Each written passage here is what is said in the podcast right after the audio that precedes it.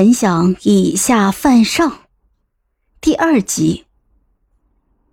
回到府里，我娘很快就发现了我的异常。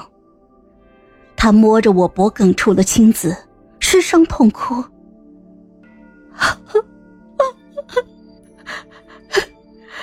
这可怎么办呢？青儿啊！庄家，庄家知不知道？”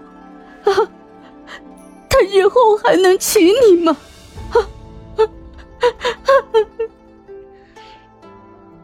娘，从他退了亲的那一日起，我们便不可能了。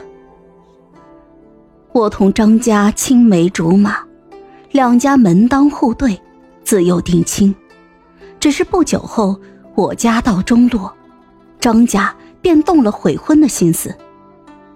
后来张家随军出征，立了大功，消息传回了京中，他家便急不可耐的退了亲。我一气之下，便用伯父家庶兄的身份下场科考，连中三元，官封翰林。等张家功成名就，回到京城，昔日的未婚妻成了同僚。我现在还记得他当时震惊的神色。韩姐，退婚不作数，你现在跟我回去。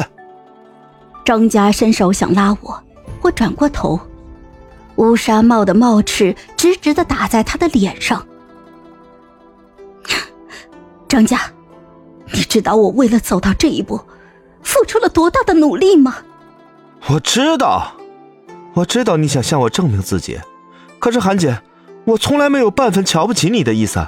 当初退婚是父母瞒着我做的。你现在能做到这一步，我承认是很了不起。我母亲也会高看你一眼，必然不会再阻止我们了。我觉得有些好笑。见识过了更广阔的世界，我怎么可能还肯回到狭窄的闺阁，为人母、为人妻，在家长里短中庸庸碌碌的过完一生？我对张家的话置若罔闻，张家无奈。只以为我在耍性子，便小心翼翼的替我在朝堂上隐瞒。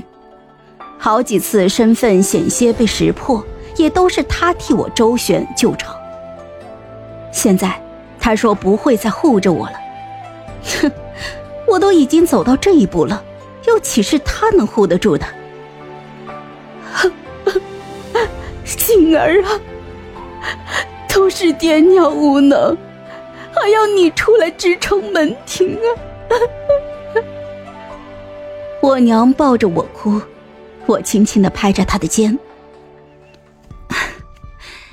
娘，我喜欢做官，如今豺狼当道，我更不能推了。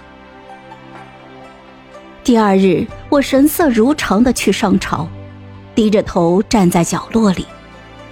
前面几排都是地位超然的诸子大员，我一个青袍小官掩在众人身后，本应无人在意，今天却不知怎么的，前排的人时不时的转头看我。正疑惑之间，皇上清冷的嗓音在远处响起，还隐隐的带着一丝怒意：“韩爱卿，韩爱卿，朕昨日不是已经准了你的假？”既然身体不适，为何还来上朝？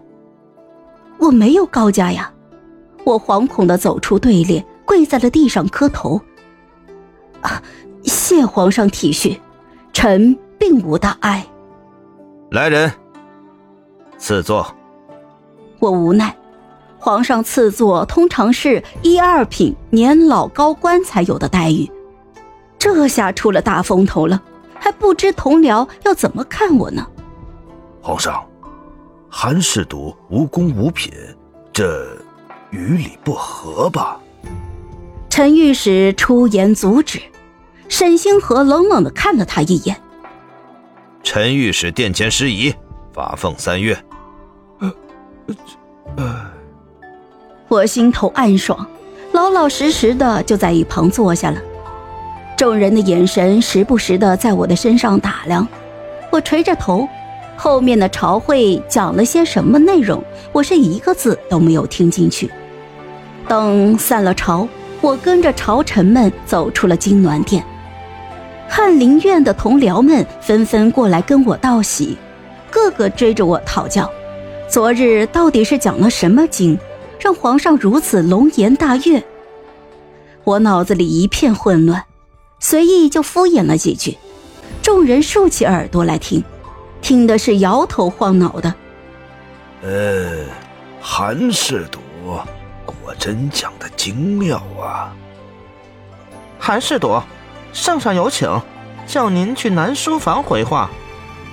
有一个小太监过来传话，众人看向我的眼神便更加火热了，几乎要在我的身上钉出一个窟窿来。我只能够低着头落荒而逃。虽然我是状元郎，但是我为官三年，行事一直很低调。越出风头，我身份穿帮的可能性便会大上几分。这几日是如火上烹油一般，实在是有违我的初衷。到得南书房，我刚迈步进去，就被一个人抵在了门上。并无大碍。爱卿可是在怪朕，昨日不够卖力。沈星河说着暧昧的话语，音调却是清冷的，声若扣玉，犹如簌簌落雪。我侧过头去，见到大太监李忠贤眼观鼻，鼻观心的站在一旁，仿佛石塑木雕，顿时是又惊又怒。皇上，请自重。若是无事，臣请告退。哼！我挣扎着推开了他，还不怕死的狠狠瞪了他一眼。沈星河顺着我的视线看了一眼李忠贤，了然的抿起了唇角。他似乎也有所顾忌，又似乎只是为了全了我的颜面。接下来，沈星河倒并没有什么过分的言行举止。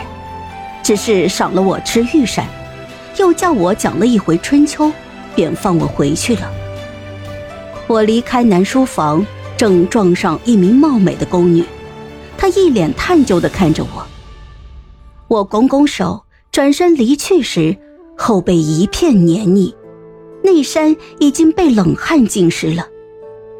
后宫佳丽三千，他要什么女人没有？若是他能将我这个当个新鲜的玩意儿尝上一回，便丢到一旁，实在是我的幸运。